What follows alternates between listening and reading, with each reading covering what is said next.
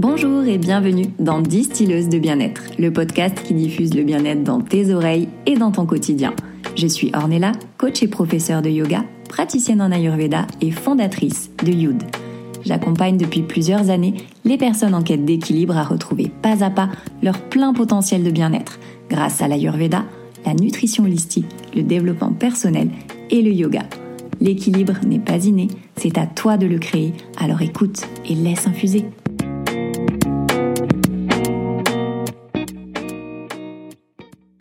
Le yoga est souvent décrit comme une activité sportive de bien-être, alors qu'en réalité, les idées de détente et de confort ne font pas partie des préceptes initiaux du yoga. Sa racine sanskrit, yuj, signifie relier. C'est un ensemble de techniques qui permet d'unifier le corps et l'esprit, de nous reconnecter à notre monde intérieur afin d'atteindre des niveaux de conscience supérieurs. Le yoga vise l'élévation spirituelle en passant par l'autodiscipline, la persévérance et le dépassement de soi. Le but étant de déconditionner son esprit et maîtriser son mental pour atteindre l'équanimité, c'est-à-dire l'équilibre de l'esprit et des humeurs, et donc par extension des doshas. On vise à dépasser nos cinq sens qui conditionnent et limitent notre compréhension du monde pour mieux percevoir l'essence de la réalité et la vérité universelle qui existe en chacun de nous, mais desquelles nous sommes déconnectés. La dimension spirituelle est importante, mais le yoga n'est pas pour autant une religion. C'est avant tout une méthode d'introspection, de découverte de sa nature profonde et d'élévation de l'esprit. La pratique du yoga nous fait prendre conscience de notre propre lumière intérieure. Et elle nous apprend surtout que le reste nous est donné en chemin. Le yoga m'a appris cinq choses fondamentales. Honorer mon corps, savoir abandonner toutes les choses dont je n'ai plus besoin, respirer, être présente et surtout être OK avec ça, mais surtout l'essentiel, tu es capable de bien plus que tu ne le crois. En tant que pratiquante de yoga depuis presque 8 ans, professeure et praticienne en Ayurveda, je peux vous dire et vous montrer que le yoga est le plus puissant système de santé et de bien-être général qui existe. Ma pratique a tellement évolué ces dernières années. De jour en jour, comme moi, elle grandit. Elle me fait évoluer sur le tapis et en dehors, grâce à toutes ces belles âmes qui me font confiance pour les accompagner chaque jour sur leur chemin de yogi et sur celui de leur bien-être avec Yud. Comme la nourriture, le yoga peut être une vraie thérapie, une vraie philosophie de vie qui te suivra même quand tu auras passé la porte du studio. Tenir un handstand, passer ta jambe derrière la tête ne fera pas de toi une meilleure personne, mais elle t'apprendra bien plus que ça. L'apprentissage est pour moi la meilleure chose qui nous est donnée de vivre. Alors apprends, essaie, tombe et recommence encore et encore, et laisse ton corps te raconter sa propre histoire. Et aujourd'hui, c'est mon histoire que je vais te raconter à travers le yoga, ce qu'il m'a apporté dans mon corps, dans mon cœur, dans mon âme. Et surtout, je vais te raconter comment le yoga m'a permis de me reconstruire physiquement, mentalement et émotionnellement après ma rupture. Le yoga est entré dans ma vie par la découverte du yoga aérien lors d'un stage de cirque dans le sud de la France en 2015. Et comme le hasard n'existe pas vraiment, je me dis que c'est pas pour rien que mon chemin de yogi est arrivé par les airs. C'est aujourd'hui ma discipline phare, c'est un petit peu ma signature et c'est une discipline que j'adore enseigner. Je venais d'avoir mon deuxième enfant et c'était une période assez éprouvante de ma vie. Mon corps ne me plaisait pas, j'avais encore quelques kilos de grossesse, mais surtout, je ne trouvais rien d'assez bien dans mon physique. Il y avait toujours quelque chose à redire. Je critiquais constamment ce physique car ça n'allait jamais. Il n'était jamais assez bien, jamais assez beau. Puis, grâce à l'aérien, j'ai redécouvert mon corps sous un autre angle. J'avais des capacités en fait. C'est un peu comme si elles avaient toujours été là, quelque part, mais qu'elles avaient attendu ce moment précis pour se manifester. Évidemment, je pouvais parler de ce mal-être à personne, puisque j'étais mince, donc aucune raison de me plaindre. Je me sentais souvent incomprise et j'osais même pas aborder le sujet avec mes proches. Du coup, je gardais ça au fond de moi. En plus de ça, ma vie était confortable, je ne manquais de rien, si ce n'est de la plus grande des richesses, qui est pourtant à la portée de toutes de l'amour envers moi, envers mon corps, envers ce temple que je bafouais. Je ne m'accordais aucune compassion, aucun droit à l'erreur, aucune baisse de régime, je devais être parfaite physiquement pour pouvoir plaire à mon mari avant tout, parfaite en tant que maman, en tant que femme au foyer, et surtout parfaite aux yeux des autres pour ne pas écorner mon image et celle de notre famille. Mais c'était jamais suffisant. Je me foutais jamais la paix, le répit ne faisait pas partie de mes tâches, et pour moi, amour et sacrifice, c'était un petit peu la même chose. Non, c'était clairement la même chose. Pratiquer le cerceau, le trapèze et le tissu a rallumé une flamme jusqu'alors éteinte depuis trop longtemps. Cette discipline m'a fait reconnecter à mon âme d'enfant. Je me suis amusée comme je ne l'avais pas fait depuis très longtemps.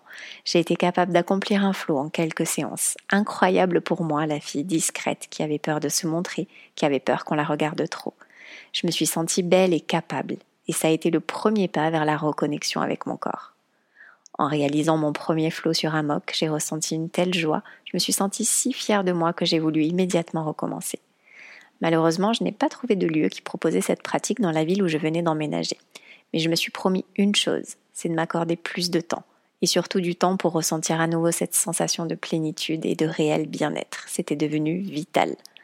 J'ai cherché en vain du yoga aérien, et puis au bout d'un moment, j'ai abandonné, j'ai décidé de faire autre chose. J'ai essayé une séance de CrossFit, et j'ai adoré ça. Ça me défoulait, j'en avais vraiment besoin ce qui au départ était un exutoire est rapidement devenu une drogue. J'en faisais jusqu'à deux heures par jour. J'avais besoin de ressentir les courbatures pour me dire que j'avais bien fait ce job-là aussi, celui de sculpter mon corps pour qu'il devienne beau. Mais beau aux yeux de qui au juste? Pas des miens en tout cas. À ce moment-là, beaucoup de chaînes YouTube sur le fitness, le hit commence à émerger, à se développer, et j'ai plongé tête la première dans le culte du corps, les protéines, les boissons détox, les jus verts et j'en passe. En plein cheminement sur mon mieux-être, initié par mon fils Elio, dont je vous ai raconté l'histoire dans l'épisode précédent, j'ai cherché à créer plus de recettes diététiques, sans matière grasse, sans sucre, mais tout en gardant le plaisir des papilles qui est primordial pour moi, puisque évidemment j'étais addict au sucre. Impossible pour moi de ne pas terminer un repas avec du sucre, que ce soit un dessert, un fruit, un yaourt, ou même un biscuit avec mon café. Malgré ma bonne alimentation, j'avais toujours le bas-ventre gonflé et je ne comprenais pas pourquoi. Je faisais du sport, je mangeais plein de fruits, plein de légumes, presque pas de viande ni de poisson. Je faisais vraiment tout ce qu'il fallait, je faisais tout comme il faut, mais rien à faire, j'étais toujours ballonnée. En parallèle du crossfit, je faisais aussi du pilate et du yoga dans une salle de sport, mais avant tout pour avoir un ventre plat. Mais j'ai tout de suite été attirée par les inversions, les postures difficiles ou qui demandaient de la souplesse. Ça me rappelait mes années de danse et de GRS. Mon corps me servait qu'à faire du sport, rien d'autre. J'en prenais soin à l'intérieur en me nourrissant bien, mais le but premier était d'avoir la silhouette d'une fit girl. Tout le monde aime les fit girls, donc mon mari allait forcément plus me regarder si j'avais un corps comme celui-là. Et puis il ne pourrait que m'aimer. On est d'accord qu'on part de loin niveau estime de soi. C'était mes débuts sur Instagram et ces fit girls étaient pour moi des déesses vivantes. Elles incarnaient la perfection. Sans surprise, j'ai voulu leur ressembler en commençant un programme de sèche pour tracer mes abdos, chose qui n'est pas possible pour tout le monde évidemment. Mais ça, à l'époque, je ne le savais pas et je n'avais aucune conscience de mon corps. À aucun moment, je n'ai pensé à ma santé. Ça a été une catastrophe. J'ai développé des TCA, donc des troubles du comportement alimentaire. Je comptais tout, je mesurais tout, je calculais tout. J'attendais impatiemment mon cheat meal pour manger tout ce que je ne m'autorisais plus la semaine. J'avais même déconnecté avec ma passion pour la cuisine par peur de goûter à mes plats et d'ajouter des calories supplémentaires à ma journée. Au bout de deux mois et demi, j'ai fini mon programme et j'ai pu faire ma fameuse photo avant-après, où franchement, il n'y a quasiment aucune différence. Et j'ai eu un instant de fierté quand même de me dire que j'avais tenu le pari, mais très vite, j'ai été complètement perdue. Comme un enfant à qui on lève la punition. Il sait qu'il a le droit, mais il reste quand même sur le qui-vive. J'ai pu refaire du yoga aérien et là j'ai su que je ne voulais plus jamais me faire du mal. Je voulais pratiquer une activité qui me faisait du bien, dans laquelle je m'amusais et qui n'était pas une contrainte, dans laquelle je pouvais tout oublier et complètement me lâcher. C'est ce qu'on appelle l'état de flow. J'ai arrêté le crossfit puisque j'avais plus aucune motivation. Ça ne me ressemblait plus et puis de toute façon on était sur le départ puisque la suite vous la connaissez, c'est le départ en Australie. Je vous ai raconté dans l'épisode précédent comment j'ai découvert l'Ayurveda et comment l'Ayurveda m'a permis euh, de voir que je passais complètement à côté de ma vie. Et la pratique du yoga s'est bien évidemment intensifiée. J'ai découvert une manière de pratiquer complètement différente de celle que j'avais en France. Et là tout est devenu très clair. J'étais vraiment à l'aise, euh, j'arrivais à faire plein de choses alors que je suivais des cours en anglais pour moi, ça a toujours été le cas d'ailleurs, tous les cours en anglais me parlent beaucoup plus que les cours en français. Et petit à petit, euh, je me suis dit que j'étais pas si mal que ça, mais plus dans un état de fierté en me disant que j'étais capable d'accomplir des postures, que j'avais un petit niveau et que j'en étais fière. Tu l'as bien compris que la fierté, c'est pas ma qualité première et encore moins et encore moins l'estime. Donc du coup, c'est vrai que d'arriver à faire tout ça, pour moi, c'était grandiose et ça me faisait ressentir une sensation euh, un petit peu inconnue. La pratique du yoga en parallèle de ma cure ayurvédique m'a fait reconnecter petit à petit à mes sensations. Et la suite, vous la connaissez, c'est le retour en France et la séparation. Passé le choc de la rupture, j'ai perdu environ 5 kilos, puisque après j'ai arrêté de compter. Autant vous dire que sur un petit mètre 63, ça se voit quand même pas mal. Je mangeais bien pendant mon unique repas, puisque j'avais envie de, de choses saines, c'est ça qui me faisait envie. Mon corps avait vraiment besoin de se refaire une santé, surtout après le grand nettoyage de ma cure ayurvédique. Mais le nettoyage devait surtout se faire au niveau émotionnel. J'avais besoin d'évacuer toutes ces toxines. J'ai donc recommencé le yoga après des mois d'arrêt, mais là j'avais du temps, c'était l'été, il me restait encore un peu de temps pour gérer l'inscription des enfants dans leur nouvelle école, trouver où on allait habiter et savoir ce que j'allais faire de ma vie. J'ai donc décidé de mettre ma formation de praticienne en Ayurveda en stand-by pour souffler un petit peu, et j'ai laissé tous mes projets de côté. Je me rappelle avoir fait une vidéo au bord de la piscine avec mon maillot rouge, où j'ai la peau sur les os et je me demande comment j'ai pu faire une inversion avec mes bras de moineau décharnés mais je me rappelle surtout cette sensation de faiblesse que j'ai ressentie, de ne plus arriver à maîtriser mon corps, moi qui, quelque temps avant, arrivais à soulever des barres de poids comme une super girl. À cette période, je me suis écroulée, au sens propre comme au sens figuré, et j'ai décidé que plus jamais je ne descendrais aussi bas. J'ai pris une des premières décisions pour mon bien-être, c'est-à-dire accepter, accepter le fait que j'étais épuisée physiquement, épuisée mentalement et qu'il fallait vraiment que je stoppe tout. Et qu'il fallait vraiment que je m'accorde ce repos physique, ce repos mental, ce repos émotionnel dont j'avais besoin et qui était clairement nécessaire à ma survie. Et puis je me suis remise à lire. J'ai acheté plein de livres sur le développement personnel, la spiritualité. J'ai commencé à écouter mes premières guidances, à me reconnecter doucement à cette part de moi que j'avais enfouie six pieds sous terre. J'ai toujours été éveillée sur la spiritualité des petites. Je priais quoi, je ne sais pas, mais je savais qu'il y avait plus grand que moi. Je l'appelais Dieu parce que c'était le seul que je connaissais. Je viens d'une famille italienne, catholique, donc j'ai toujours vécu avec Dieu, Jésus, la Vierge Marie, mais sans vraiment connaître leur histoire. J'aimais bien aller à la messe avec ma grand-mère, c'est des souvenirs super, et même à l'heure d'aujourd'hui, je me sens attirée par tous les lieux de culte en général. C'est des lieux qui m'apaisent et dans lesquels je me sens bien. Je collectionnais aussi les pierres précieuses, c'était toujours le petit cadeau qu'on me ramenait de vacances. J'étais fascinée par leurs reflets, leur aspérité, leur beauté. Puis à l'adolescence, insufflée par les séries du moment, Charm, Buffy contre les vampires, bref, tu connais, j'ai commencé à m'intéresser à la magie. On faisait même des petits rituels et des incantations avec mes cousines, j'en garde un souvenir trop mignon. À l'heure d'aujourd'hui, on est toujours liés par ce lien spirituel à la manière des sœurs Halliwell, mais sous une forme différente. La spiritualité, l'astrologie, l'intuition, la guidance, les rêves ont toujours fait partie de moi. Puis un jour, ça s'est terminé. J'ai mis un couvercle là-dessus et je peux vous dire que je connais bien les effets de la loi d'attraction et du karma quand elles ne sont pas dirigées de manière positive. Tout ça pour dire qu'en pratiquant l'Ayurveda, je me suis mise à pratiquer la spiritualité et à la ressentir vraiment dans mon corps à travers le yoga. Je savais que je devais aller plus loin avec le yoga, mais pas pour devenir prof, enfin, qui voudrait venir à mes cours, n'importe quoi. Qui suis-je, moi, Ornella, pour prétendre enseigner le yoga Pendant le confinement, j'ai dû, comme tout le monde, stopper. Mais là, cette fois, j'ai dû le faire vraiment. Je cherchais toujours à occuper mes journées, celles des enfants, du mieux possible. Mais une nouvelle fois, j'ai dû faire face, me faire face. Je pense que le confinement m'a fait gagner des années de travail introspectif. Je publiais des stories et des vidéos de mes pratiques quotidiennes et je recevais beaucoup de messages de personnes qui me félicitaient, qui me trouvaient douée, qui me disaient qu'elles aimeraient bien arriver à passer telle ou telle posture. Et puis aussi beaucoup de messages pour savoir où je donnais des cours. Le choc pour moi, j'en riais beaucoup au début et puis finalement ça m'a fait réfléchir. Pendant le confinement, je pratiquais à peu près deux heures par jour. C'était vraiment ma bulle d'oxygène. Je venais de lancer Youd et mes premiers coachings se faisaient de 21h à 23h quand les enfants étaient couchés et quand ils voulaient bien dormir surtout. J'ai senti très vite ma capacité à me développer, ma force grandir. La confiance que je me donnais, je la transmettais à travers l'écran. Et puis ça a pris de plus en plus d'ampleur quand j'ai su que des amis, des clientes de mes parents m'attendaient à la rentrée et que j'avais une salle à disposition dès le mois de septembre. Boostée par cette confiance qu'on m'accordait, par cette crédibilité que je semblais dégager, j'ai sauté le pas. J'ai passé ma formation de 200 heures et je suis devenue professeure de yoga en août 2020. Et quel bonheur La révélation, la transmission par le corps, c'est ça mon dharma. Que ce soit à travers l'ayurveda ou le yoga, tout s'imbriquait parfaitement. Les apprentissages que j'ai reçus, que je continuais de développer à travers mes lectures, mes recherches, mes expériences, ont allumé un brasier à l'intérieur de moi. J'ai su que c'était ça ma destinée. J'ai soulevé des kilos et des kilos de barres, mais jamais je ne me suis sentie aussi forte, aussi puissante, aussi capable et aussi belle que quand je suis sur un tapis. Le yoga m'a aidé à me reconnecter pleinement à mon corps, à son potentiel, à le voir comme mon meilleur ami, mon outil de travail aussi, mais donc du coup j'en prends soin maintenant. J'en prends soin comme un bien précieux et plus jamais je ne lui infligerai la moindre torture. Le yoga m'a appris à me respecter, à savoir aller plus loin, mais aussi et surtout à savoir dire non, à savoir dire stop. Tous ces enseignements se reflètent dans ma vie personnelle, dans mes relations, dans mon rapport aux autres.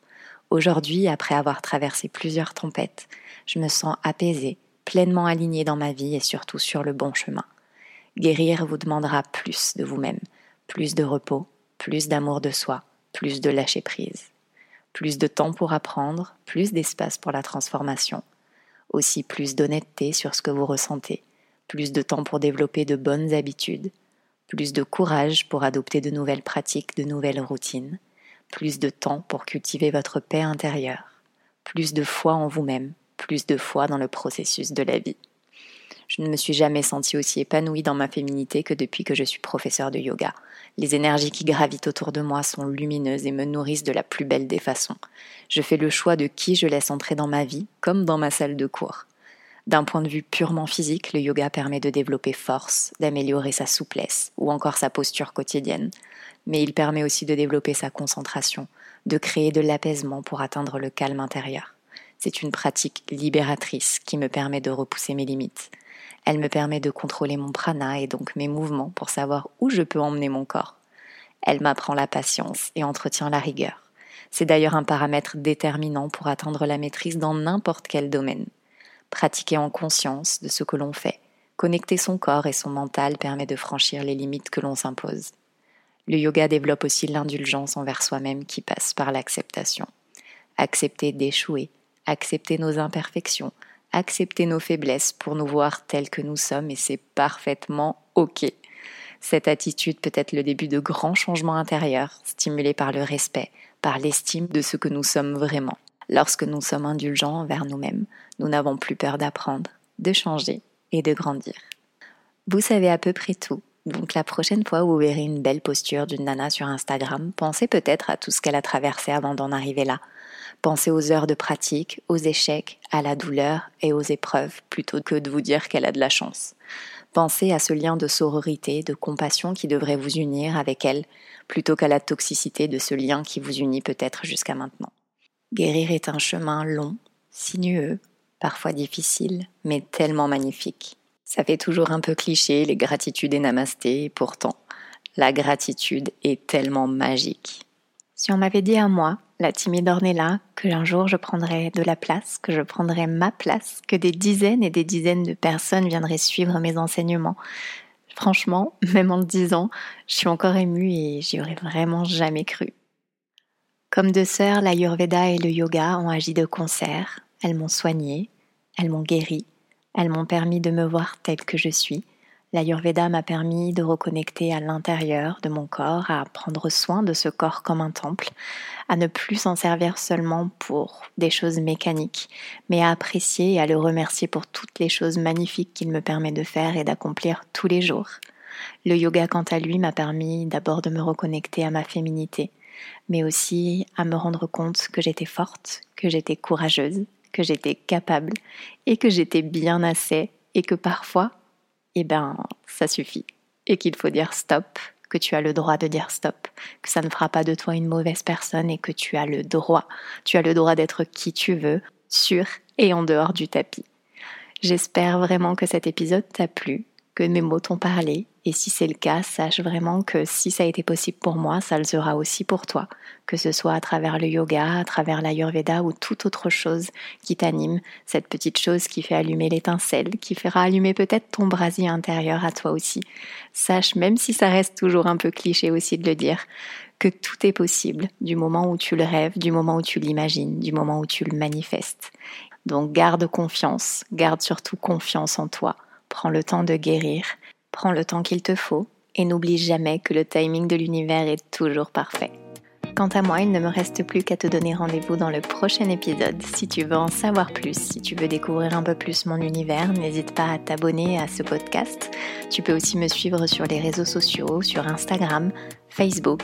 Tous les liens pour me retrouver sont en description de cet épisode. Prends bien soin de toi et je te dis à très vite sur Distilleuse de bien-être.